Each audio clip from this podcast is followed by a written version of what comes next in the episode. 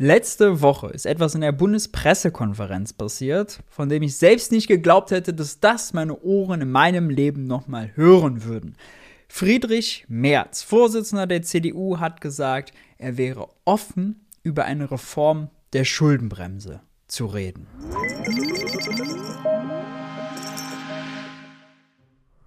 Hi und herzlich willkommen bei Geld für die Welt. Ich bin Maurice und auf diesem Kanal dreht sich alles um die Frage, wie geht progressive Wirtschaftspolitik. Das braucht immer auch vernünftige Staatsfinanzierung. Deshalb haben wir auf diesem Kanal hier schon oft über das Thema der Schuldenbremse gesprochen. Das werden wir auch diesmal machen. Wir schauen uns eine sehr, sehr, sehr sehenswerte Bundespressekonferenz an. Kontext der Pressekonferenz ist, dass die CDU äh, beim Bundesverfassungsgericht eine Klage eingereicht hat gegen den Nachtragshaushalt der Ampel. Warum?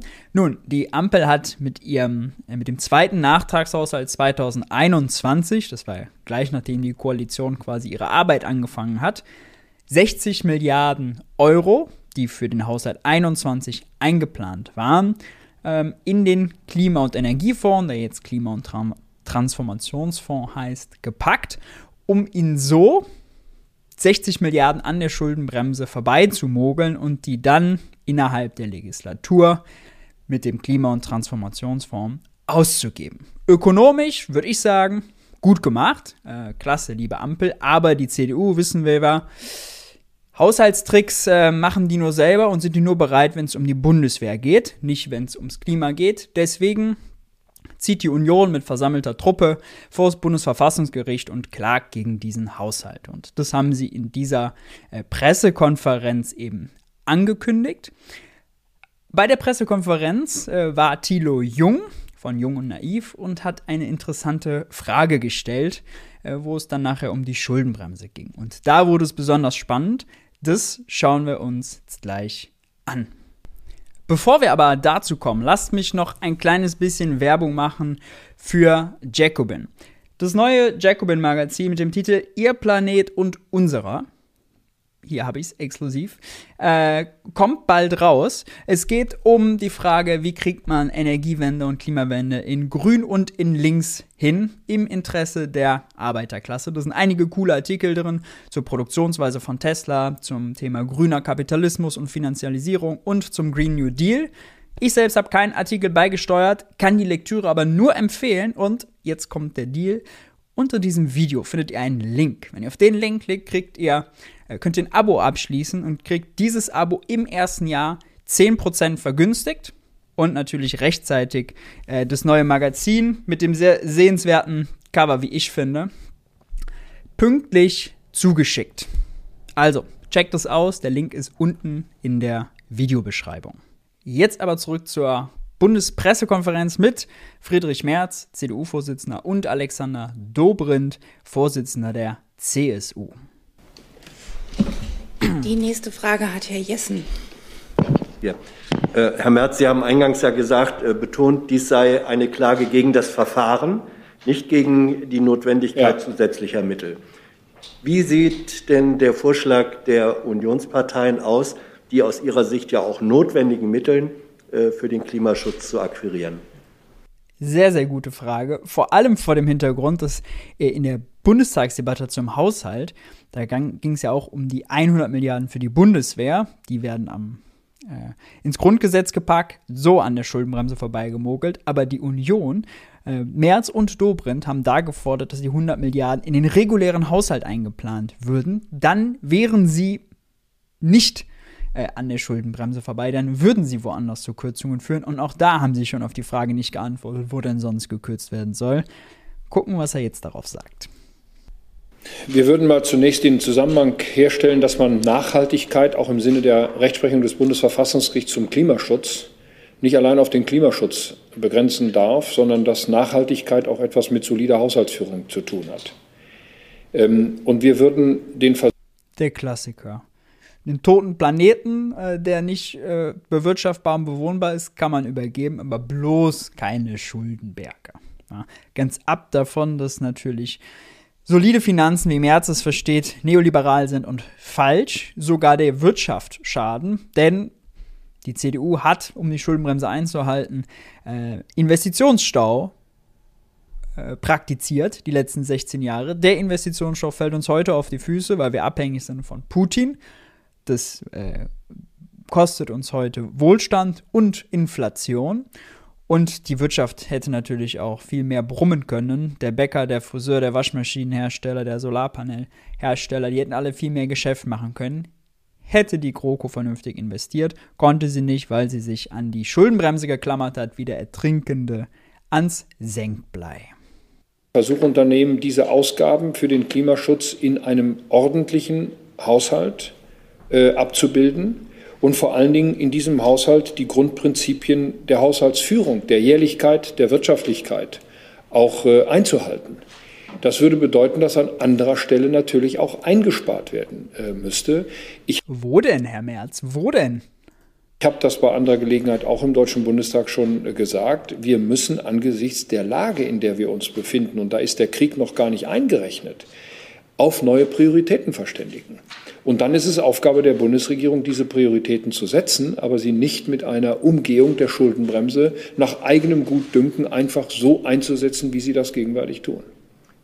Welche Einsparprioritäten sehen Sie? Mit der Frage habe ich gerechnet und das ja. ist genau der Punkt, wo ich die Bundesregierung auffordere, das zu tun. Das ist nicht unsere Aufgabe moppern, dass zu viel ausgegeben wird, aber nicht sagen, wo stattdessen gekürzt werden soll. Das ist die sogenannte konstruktive Opposition, die sie sich im Plenum in jeder Rede äh, in peinlicher Art und Weise, muss man schon fast sagen, auf die Stirn tackern und sich selbst beweihräuchern damit. Da Darf grinst auch an der Stelle vielleicht den Hinweis geben, die Bundesregierung sagt selber nicht, wann wo und wie sie diese 60 Milliarden einsetzen will. Kein Wort darüber. Das ist ja Teil auch der Klage. Es wird abstrakt davon gesprochen, man könnte die irgendwann für irgendwas brauchen und das hat vielleicht was mit Klima zu tun. Naja, also äh, im Haushalt haben sie schon grobe Hausnummern für äh, gewisse Projekte genannt. Also das ist eine faule Ausrede, ja, Herr Dobrindt. Das ist eine faule Ausrede. Wissen Sie doch selber. Das wissen Sie doch selber. Komm. Brauchen Sie uns da nicht hier verkackeiern. Das hat aber mit solider Haushaltspolitik dann nichts zu tun. Und genau das ist der Punkt, an dem man dann auch sagen muss, wenn die Ampel nicht mal heute sagt, für was sie dieses Geld verwenden will, dann kann man von uns ja nicht verlangen zu sagen, was macht er denn im gegenteiligen Fall. Vielleicht nur noch wie so ein kleines Kind, was im moppert. Nee, nee, nee, will ich nicht. Was willst du denn stattdessen? Nee, nee, nee, will ich nicht. Ja, was willst du denn stattdessen? Nee, nee, nee, will ich nicht. Bisschen peinlich. Noch eine Ergänzung. Es gibt einen Punkt, wo die Ampel sich schon auf diesen Klimafonds bezieht. Das ist die Abschaffung der EEG-Umlage. Aber mhm. dafür reicht das Geld, was im Fonds schon vorhanden ist. Das sind nämlich 40 Milliarden. Die 60 Milliarden sind noch überhaupt nicht definiert, so wie Alexander Dobrin es gesagt hat. Dann hat Herr Jung die nächste Frage. Ja, auch in die Richtung, Herr Merz. Wie schlimm muss eigentlich die Klimanotlage werden, angesichts des äh, IPCC-Berichts von letzter Woche, dass Sie zur Finanzierung der notwendigen Klimamaßnahmen die Schuldenbremse außer Acht lassen? Ich meine, wir haben eine Notlage, eine Klimanotlage. Ja, aber das Grundgesetz, äh, das ist, das ist in der Tat eine sehr berechtigte Frage. Aber das Grundgesetz lässt äh, zu, ähm, solche ähm, Überschreitungen der Kreditobergrenzen bei äh, unvorhergesehenen Naturkatastrophen oder außergewöhnlichen Notsituationen. Und dass wir uns mit Klima beschäftigen müssen und der Bewältigung dieses Problems, das wissen wir seit 30 Jahren. Also da kann man nicht im Jahr 2022 von einer unvorhergesehenen Notlage oder einer außergewöhnlichen Naturkatastrophe sprechen.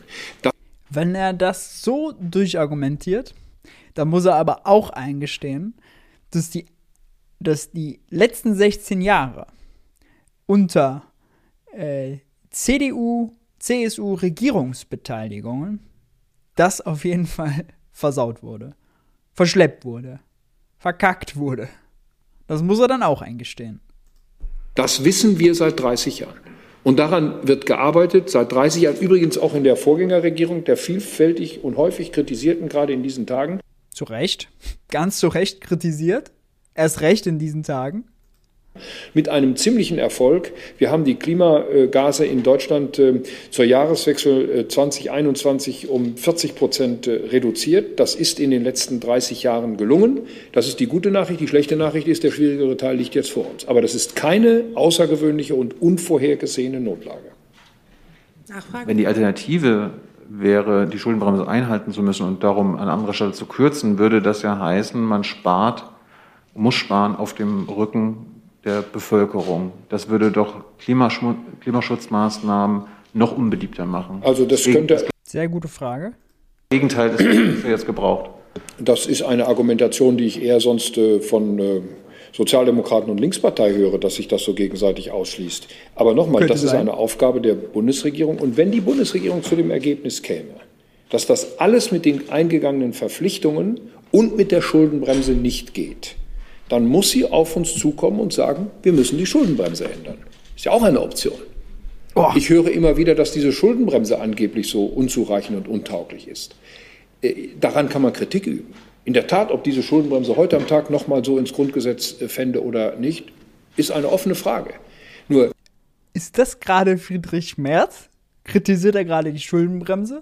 Lädt er gerade die Ampel dazu ein, über die Schuldenbremse, die Reform der Schuldenbremse zu verhandeln? Ja? Herr Merz? Sehr gut. Nur weiter so. Regeln sind dazu da, dass sie eingehalten werden. Und wenn man ein Problem hat, dass man mit den, ein, mit den bestehenden Regeln nicht einhalten kann, dann muss man die Regeln ändern, aber nicht umgehen. Also ich finde die Position nicht schlecht. Kann man so sehen. Kann man so sehen. Aber dass mit der Union natürlich ehrlich über eine Schuldenbremse verhandelt werden könnte, bin ich sehr skeptisch. Ich habe gleich gesagt, als Scholz die 100 Milliarden für die Bundeswehr äh, ins ins Schaufenster gestellt hat. Jetzt, liebe SPD, liebe Grüne, die müssen ans Grundgesetz sowieso ran, weil sie die 100 Milliarden nur über Grundgesetz äh, und Sondervermögen an der Schuldenbremse vorbeipacken, an der Schuldenbremse vorbeischieben können.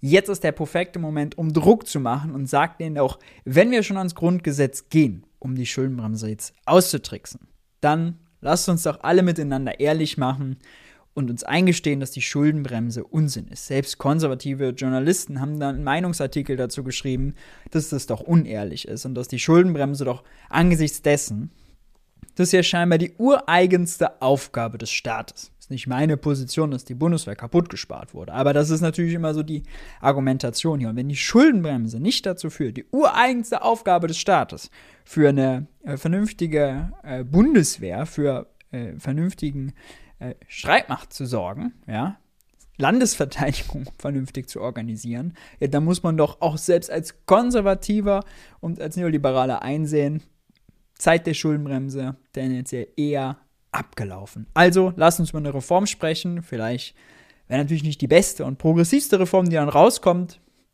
Selbst wenn man aber nur Investitionen zu einem gewissen Ausmaß schon äh, von der Schuldenbremse ausschließen würde, würde das ja schon helfen. Und es hätte einen Präzedenzfall geschaffen, dass man an dieses unsinnige Gesetz wieder ran kann. Ja. Aber Friedrich Merz, sehr bemerkenswert, was er hier sagt. Sehr bemerkenswert. Erde an, Ampel, nehmt die Einladung an, geht in die Verhandlung, reformiert die Schuldenbremse. Die nächste auf der Liste ist Frau Gierschig. Vielen Dank. Ich würde eine andere Frage stellen und. Weg noch mal eine Frage. Das ist ja fast schon eine Neuigkeit, dass Sie bereit sind. Also die CDU ist bereit, äh, über die Schuldenbremse an, Sorry, Herr Jung, jetzt an sich zu diskutieren, dass man die was ich gerade gesagt habe. Ich habe gesagt, wenn man der Meinung ist, dass diese Regeln nicht taugen, um ein Problem zu lösen, dann ja. muss man über die Regeln reden und nicht über die Umgehung der Regeln. Das ist mein Punkt. Taugen die Regeln der Schuldenbremse äh, zur Bewältigung der Klimakrise aus Sicht von sehr gut, Thilo, sehr gut. Friedrich Merz? Das kann ich Ihnen im Augenblick nicht sagen, weil ich zunächst gar nicht beurteilen kann, ob diese Schuldenbremse, so wie sie dasteht, wirklich so fehlerhaft ist. Also aus meiner Sicht war es eine gute Idee, in die Verfassung, auch übrigens in alle Länderverfassungen, solche Schuldenbremsen aufzunehmen, damit wir eben auch der jungen Generation nicht uneinlösbare Schuldenberge äh, hinterlassen. Und das ist der Grund der uneinlösbare Schuldenberge. Uneinlösbar ist hier der richtige Begriff. Ähm, wirklich schräg. Wirklich schräg. Uneinlösbare Schuldenberge. Schulden einzulösen. Was ist das für eine Begriffskombination? Und natürlich ist falsch, ja, die Schuldenberge, von denen er spricht, sind Bankguthaben in der Privatwirtschaft. Wenn der Staat Schulden gemacht hat, hat er ja mehr Geld ausgegeben in die Wirtschaft rein, als er aber Steuern rausgezogen hat. Das heißt, das Geld ist in die Privatwirtschaft geflossen, auf die Bankkonten, wird da gespart und wird dann an äh, uns Kiddies vererbt. Ja. und dann an die Folgengenerationen natürlich auch.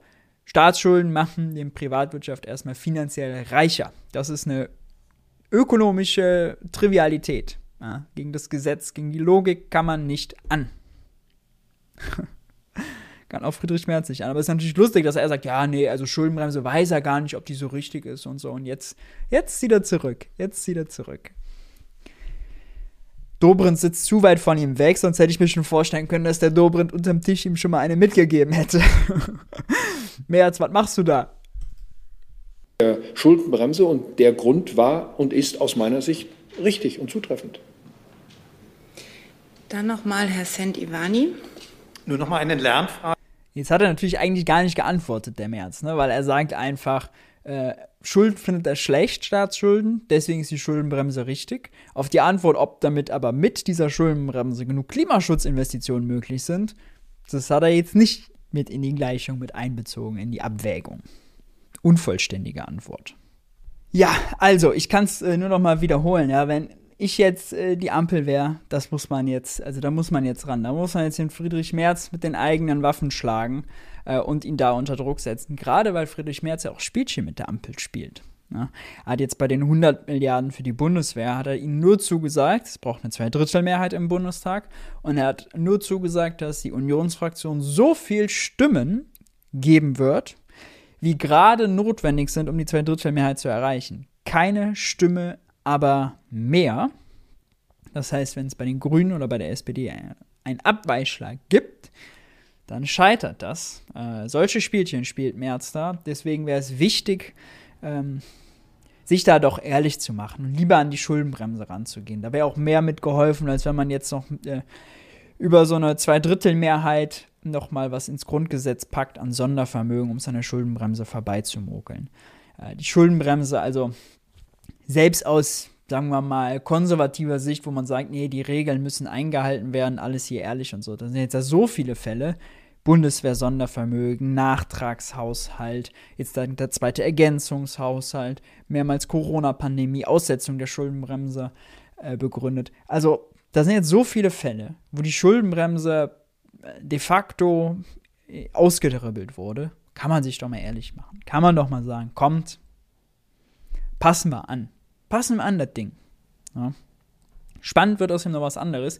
Schuldenbremse auszudribbeln ist das eine, aber die europäischen Fiskalregeln auszudribbeln ist das andere. Deutschland hat einen Schuldenstand, der ist größer als 60 Prozent, deswegen greift der Fiskalpakt. Der sieht vor nur 0,5 Prozent Defizitgrenze. Schuldenbremse ist ja 0,35 plus minus Konjunkturkomponente. Die wird Lindner wahrscheinlich ab 2023 wieder einhalten aber ob er auch die 0,5 halten kann, denn die ganzen Ausgaben aus dem Klima- und Energiefonds, die laufen nicht unter die Schuldenbremse.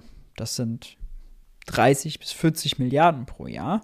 Die laufen aber unter, äh, laufen aber voll in die Berechnung des Fiskalpakts rein. Das gleiche die Ausgaben für die Bundeswehr. Auch das müssen 20, 25 Milliarden pro Jahr sein. Eigentlich müsste die Ampel sich jetzt da auch offen zeigen, dass man die Regeln anpasst. Da wehrt Christian Lindner, unser allerliebster Finanzminister, sich aber im Moment noch sehr stark dagegen. Leider.